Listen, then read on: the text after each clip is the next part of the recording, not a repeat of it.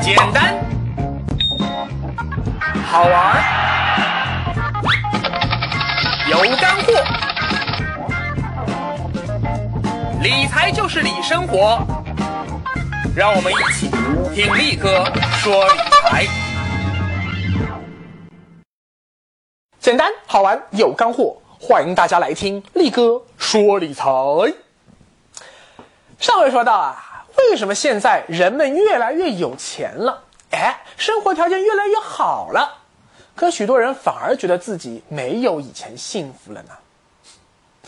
你要知道啊，过去三十年中，不仅说是中国大陆的居民普遍出现了这种感受，而且在过去十多年中，大部分香港居民同样也出现了这种感受。这是因为啊，从心理学上说，一个人不会因为说他拥有什么东西而感到快乐和满足，而会因为说自己拥有了别人没有的东西啊，或者说比别人拥有更多更好的东西而感到。快乐和满足，也就是说，一个人只有在与身边的其他人进行了比较以后，发现自己比他人拥有更多东西的时候，这时候他才会感觉到幸福。也就是说，幸福感是通过比较得出来的。美国有一句谚语啊，叫做 “Keep up with Jones”，就是叫与邻居琼斯家保持一致。意思是说啊，如果你的邻居比你有钱，这时候你就会感觉到自己不幸福了呀。凭什么呀？大家都是邻居啊，你凭什么比我有钱啊？但如果你比你的邻居有钱，一开始，嗯，你会感觉到很幸福，但是很快啊，你就不愿意再去和那些比你穷得多的邻居为伍了。你会感觉到，我高人一等啊，跟你们做邻居掉身价呀。于是你就搬去了更高级的社区，但在那个社区中，哎，你又发现有更多的人比你更有钱。于是这个时候，你又会感觉到不幸福了。你又要想方设法让自己赚到更多的钱，然后再去与你的邻居琼斯保持一致啊！这就像中国有一句古话，叫做“人比人气死人”，而且这样的比较是没有尽头的。啊，除非你有朝一日你成为全球首富。而我上集所说的迪顿，他所说的幸福拐点也是这个道理。我们放眼望去啊，发现社会上一大半的人都比你有钱，越来越多人开始买了私家车了，而你还在骑着那辆小自呃小电行啊小自行车啊，或者是电瓶车也有，那你心里那个气呀，仇富心理一下子就油然而生啊。看到路边停了一辆豪车，这时候你就有一种冲动，想上去把它嚓嚓嚓嚓嚓划成一个大花脸。但如果你发现社会上一大半人都比你穷，哎，你开上私家车了，你隔壁邻居老王还在骑自行车上下班，那你开车从他身边经过的时候，这个心里爽啊！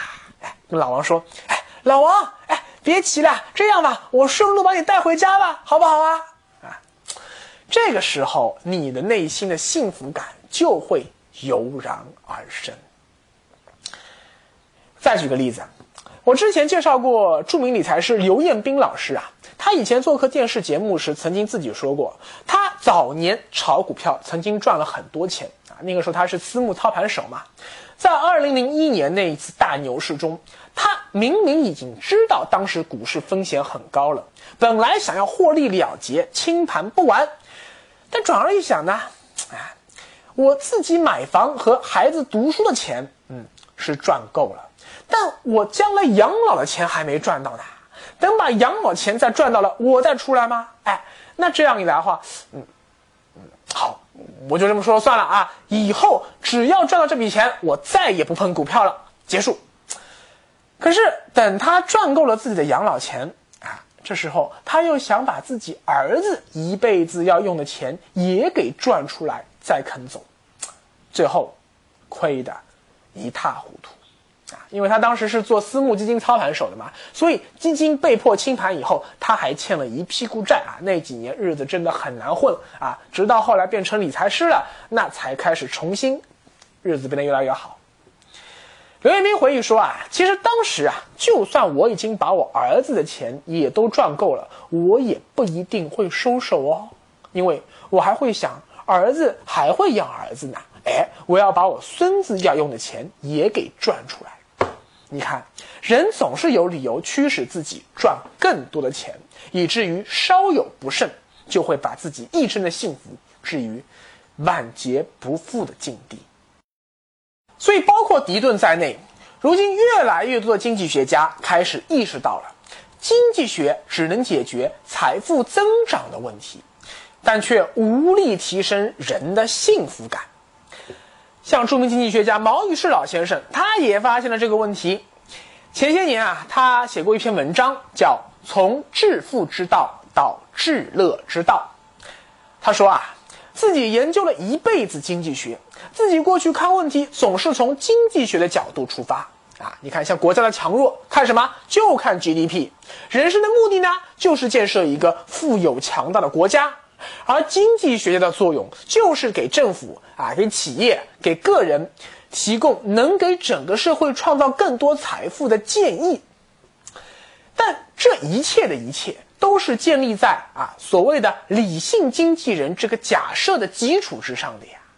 经济学先入为主的假设，所有人都爱追求利益和物质享受，从而让自己变得更加的快乐、更加的幸福。然而到了七十岁以后啊。哎，他却对这套自己研究了一辈子的理论产生了怀疑。毛尔士老先生说啊，我看到很多人啊，拿起筷子吃肉，拿下筷子哦，不对，放下筷子骂娘啊啊！像力哥之前说的嘛，股市赚钱的时候说力哥是力神，股市亏钱的时候就说力哥是力神啊，就后面那个力神啊是要加引号的啊，就故意说你。马老先马老说啊，改革开放三十多年了，绝大多数人的生活都有不同程度的改善，但是大家的怨气好像也都一直在增加。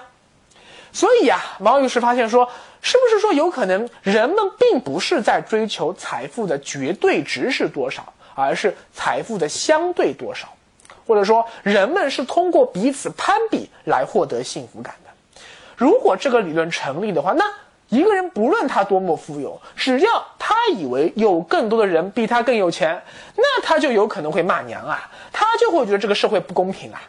如果这个理论真的成立的话，那整个经济学大厦就要推倒重来了。因为一个国家无论多么富有，无论这个老百姓自己有多么富有，那老百姓也都不会完全满意的。除非啊，就像马克思说的啊，到了共产主义社会，所有人均贫富，你没得攀比。但这么一来，不就又回到了改革开放之前的错误道路上去了吗？所以这是个无解啊。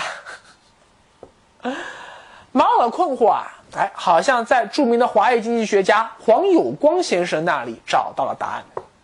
黄有光啊，有一个非常独特的头衔，叫快乐经济学家。他有一个很有意思的理论。他说啊，赚钱并不是我们的最终目的，快乐才是最终目的。如果经济增长不能增加人们的快乐感，那么经济增长就不是重要的。如何才能增加快乐，那才是重要的。所以黄有光认为啊，过去人们总是在追求那个 benefit 啊，就是那个利益啊，或者叫财富。但真正重要的不是这个 benefit。而是要提高全社会的 welfare 啊，welfare。黄有光认为说，welfare 翻译过来不应该翻译成福利啊。现在福利这个词啊，在中国经济学界，就是都快变成贬义词了啊。就整天说人家欧洲人过度追求福利社会啊，导致欧洲经济一塌糊涂。但黄有光认为啊，welfare 应该翻译成幸福或者快乐。今天欧洲各国政府追求的不是简单的福利社会，而是提升全民的幸福感啊！当然，他在这么做的时候，突然遭遇到了一个艺术，就是穆斯林移民的文化冲突啊！这个欧洲也是没有想到的嘛啊！这是另外一个话题了嘛。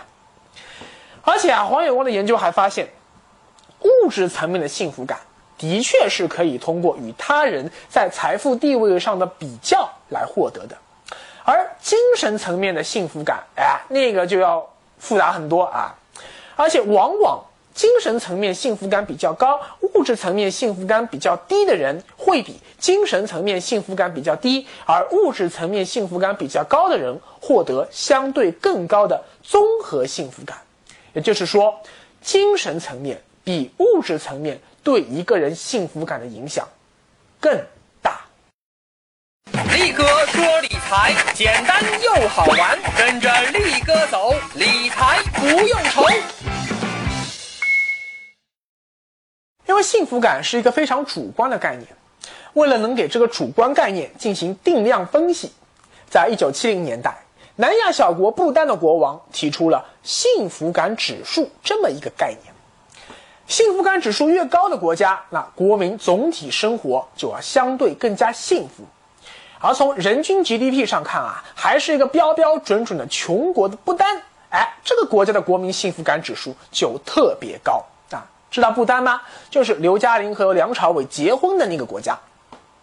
还有啊，像北欧五国啊，丹麦、挪威、瑞典这些国家，他们的国民有很高的收入，同时也有很高的幸福指数。但是，收入同样很高的日本国民的幸福指数却非常低啊，甚至说比印度、孟加拉国啊，甚至说更加贫穷的一些非洲国家还要低。再比如说，新加坡的人均收入是印度的八十二倍，而以购买力平价折算也有十六倍之多。但是这两个国家人民的幸福指数水平，哎，相差无几啊，都要比日本高出许多。说这个日本啊，其实日本社会，你看它现在普遍存在这样一种压抑感和居高不下的自杀率，其实就已经说明问题了呀。它这个国家国民整体幸福感。肯定是比较低的呀！啊，你想，一个感觉生活很幸福的人，怎么可能整天产生自杀的念头呢？上面说的呀，是跨文化的幸福感比较，单一国家在不同时期的幸福感变化情况，同样也可以说明幸福感和有木有钱的关系并不大。这个啊，有美国专家就专门做过这样的调查。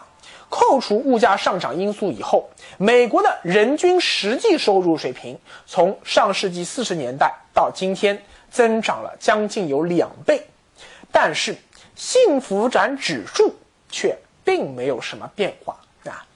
自认为啊我很幸福的人的百分比总是在百分之三十左右波动啊，不管是当时还是现在都是这样的一个比例，没有上升的趋势，也没有下降的趋势。啊，后来还有专家对日本的长期跟踪调查，同样也证明了这一点。那综上所述，这些真实的情况，他们给我们了一个什么样的可能的一个结论呢？那就是，在一个正常的社会中，啊，注意啊，就是那种不打仗的和平年代里，在一个社会中，总是会有一些人感到自己活得很幸福。而另一些人总是有各种各样的理由，觉得自己生活不幸福啊，钱只是其中一个影响因子。说到底啊，这个和你这个社会贫富差距是不是很大啊？空气好不好，雾霾严不严重，政府腐不腐败，交通堵不堵塞，这些外在的因素都没有绝对必然的关系。它和你的内心世界如何看待财富，如何看待人生，如何看待这个世界的态度，有密切关系。听到这里呀，啊，我估计你可能已经听明白点东西了。因为幸福本身就是一种形而上的主观感受，所以精神层面的幸福感就是比物质层面的幸福感，它的影响力要更大。如果我们一定要进行定量分析的话，很可能金钱对幸福感的真实影响权数，连四分之一都不到，而超过四分之三的影响权重，那是什么呢？就是我上面说的那些东西啊，像你的婚姻是否幸福，你的孩子是否孝顺，你的身体是否健康，你在生活中的人际关系是否和谐啊，你是否是在生活中能够感受到他人的尊敬。啊，甚至说是爱戴，在这么多东西里面啊，有两点是特别重要的，一是婚姻。研究表明啊，不分文化、不分国家、不分时代，人类历史上所有相关调查都显示，其他条件相同的情况下，已婚者总是要比单婚者啊单身者显得更加的幸福。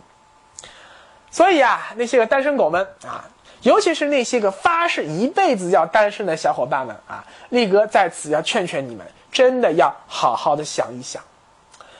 结婚这东西啊，它不是为了完成你爸妈的心愿啊，或者说是为了迎合社会世俗的一些标准，不是。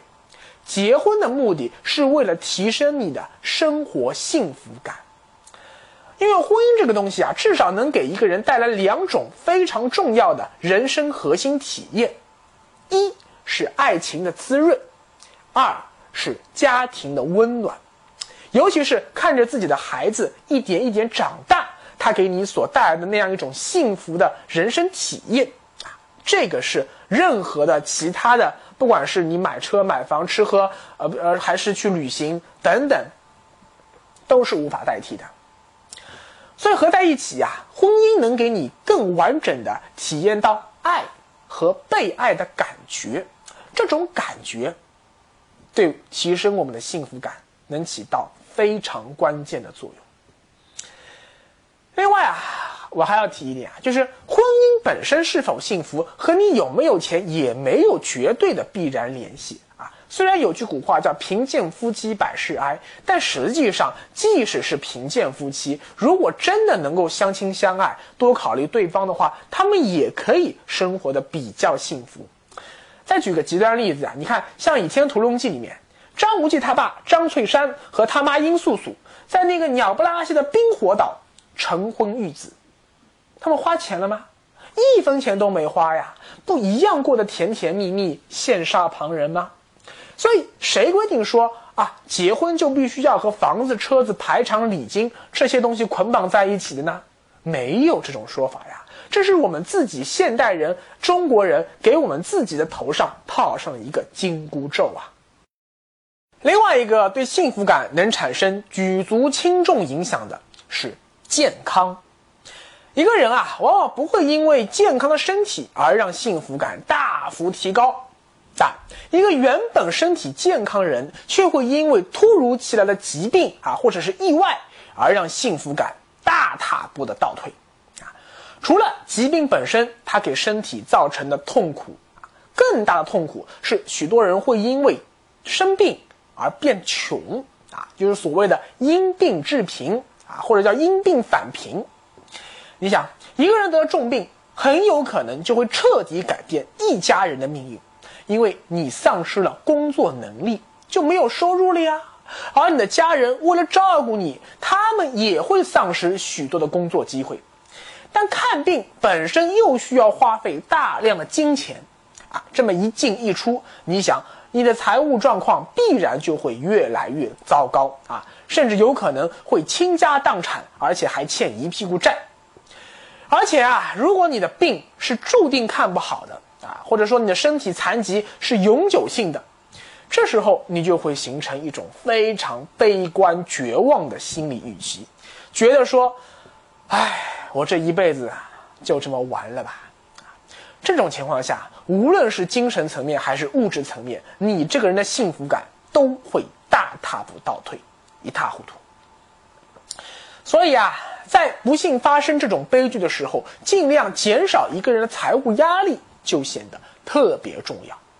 这就要求啊，一方面我们国家需要加大对穷人的这样一种医疗保障力度；另一方面呢，我们自己也应该未雨绸缪，通过购买保险的方式，把这种必然会导致自己幸福感大踏步下降的这样一种风险给提前一定程度上转移出去。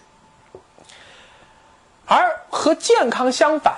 有一样东西啊，是可以在你人生最绝望的时候给你带来希望的。它能够带来任何其他东西都无法带来的幸福感，那就是信仰。一个人啊，能从杰出变成伟大，背后一定是有信仰的力量在支撑啊。比如说像德兰修女，像圣雄甘地，像弘一法师，啊，再比如说古往今来无数的苦行僧。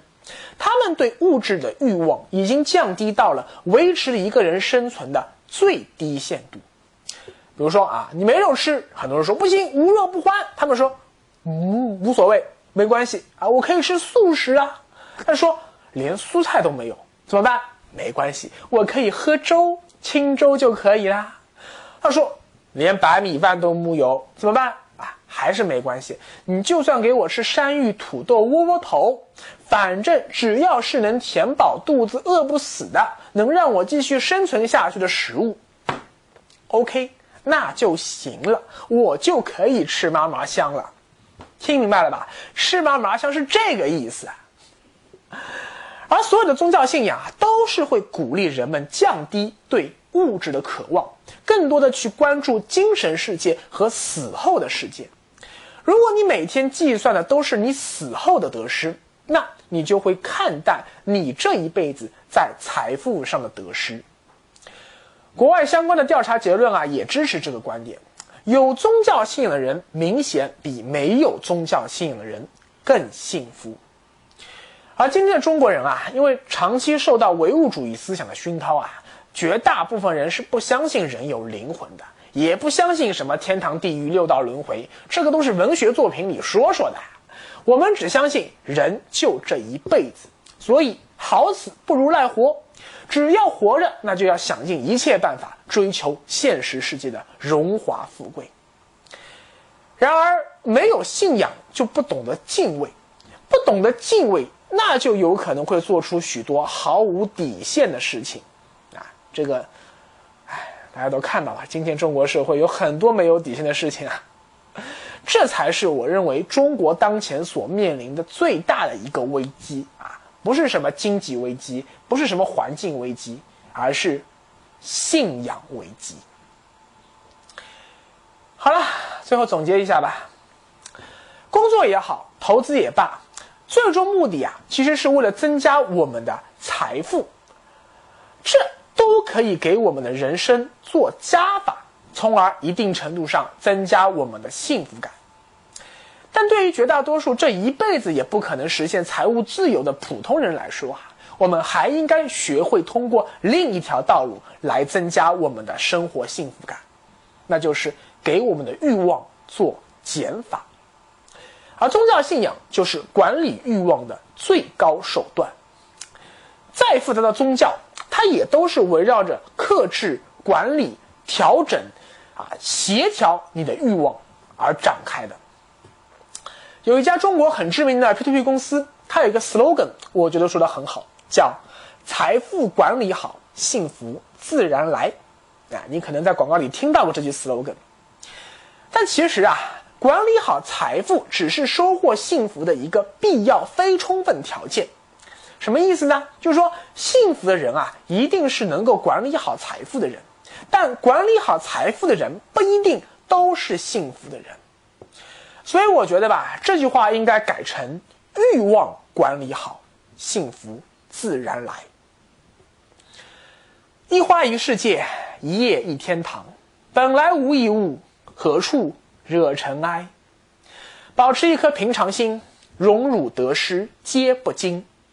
我想，这可能就是许多人追求一生的生命智慧。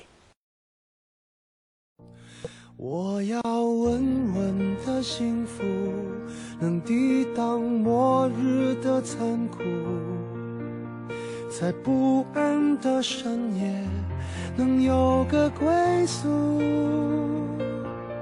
我要稳稳的幸福，能用双手去碰触。